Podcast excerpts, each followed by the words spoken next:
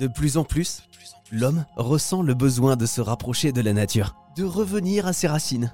De plus en plus, nous remettons de la nature au cœur de notre quotidien. D'ailleurs, nous prenons de plus en plus conscience qu'elle joue un rôle essentiel dans notre qualité de vie et notre santé. Et la nature possède bien des pouvoirs insolites, réparateurs et bienfaisants sur notre corps et sur notre esprit.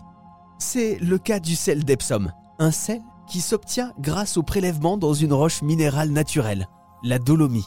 Ce sel posséderait de nombreux bienfaits, comme nous l'explique Hélène Leny du spa de flottaison Nantes Bain d'Epsom, un endroit où on peut faire des bains au sel d'Epsom. Alors Hélène, la flottaison, c'est quelque chose qui n'est pas encore très connu en France. Racontez-nous un petit peu euh, l'histoire de ce procédé. Euh, le concept de la flottaison en isolation sensorielle, c'est euh, un concept assez novateur en France, mais hum, sans trop l'être pour le reste du monde puisque pour comprendre un peu la, genèse des, bains flottants, il faut retourner dans les années 50 euh, aux États-Unis, enfin outre-Atlantique, où des scientifiques travaillent sur euh, la pleine conscience et se demandent comment peut être amené, à, peut être amené un cerveau à réagir si un beau matin en se réveillant, il réalise qu'il n'a plus rien à capter autour de lui.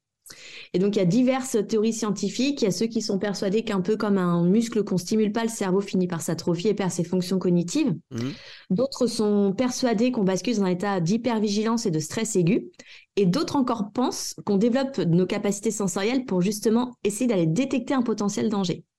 Et donc, ils ont chacun dans leur coin euh, fait des expériences grandeur nature pour venir vérifier leur théorie.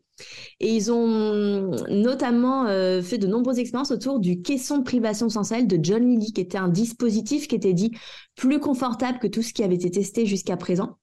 Donc, on a eu des scientifiques et des psychologues qui se sont, euh, qui se sont joints euh, à, à, ces expériences-là. Et tous ceux qui, qui s'immergeaient dans, dans, ce fameux caisson, alors il fallait imaginer un caisson opaque, rempli d'eau, dans lequel on immerge des sujets équipés parfois d'un masque et d'une combinaison. Waouh Déjà resté jusqu'à la fin de l'expérience et ressortaient tous en mentionnant un état de bien-être. Incroyable. Et donc là, ils se sont dit qu'il y avait peut-être euh, une, une porte euh, vers le bien-être pour accompagner toutes les personnes qui souffraient de stress, d'anxiété, de timidité maladive. D'accord, et c'est comme ça que c'est né? Ils ont fait évoluer le, le bassin, euh, enfin le dispositif pour le rendre plus attrayant. Donc on est passé sur une sorte de réservoir d'eau avec seulement 25 cm pour permettre au sujet, une fois installé, de pouvoir respirer à l'air libre, sans masque, l'eau venant juste épouser l'ovale du visage. Et comme on avait perdu ce jeu d'illusion tactile puisqu'on n'était plus en immersion complète, ils ont calibré l'air et l'eau à température de la peau. Ils ont rajouté un peu de sel pour que le corps soit légèrement en, en flottaison et limiter ainsi les points de pression.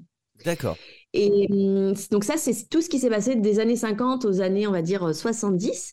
Et on a un ingénieur informaticien qui, hum, justement, s'intéressait euh, à tout, toutes les expériences qui pouvaient être menées, euh, notamment pour améliorer le quotidien des personnes qui souffraient euh, de phobie sociale ou de stress et autres. Et il s'est inscrit à une expérience. Enfin, pour lui, ça a été révolutionnaire. il a pu prendre la parole devant huit personnes et il s'est dit, mais ça peut changer la vie des gens. Il a demandé l'autorisation de commercialiser, du coup, un réservoir. Et quand il a commencé à faire ses propres tests chez lui, il s'est rendu compte que hum, finalement, euh, jouer avec sa respiration pour essayer de décoller au maximum le corps et avoir moins de points de pression, c'était pas hyper confortable. Et c'est lui qui a soumis l'idée hum, d'intensifier la densité de l'eau pour aller chercher un effet d'apesanteur. Et il y a d'autres scientifiques qui, euh, convaincus que ça pouvait euh, aller dans leur sens, notamment hum, dans l'idée de, venir maximiser nos performances notamment euh, sensorielles, ont appuyé euh, la demande et c'est comme ça qu'on est passé de de la privation sensorielle euh, à la flottaison. Un concept qui a donc largement évolué depuis les années 50 et qui a aussi largement prouvé ses bienfaits. La flottaison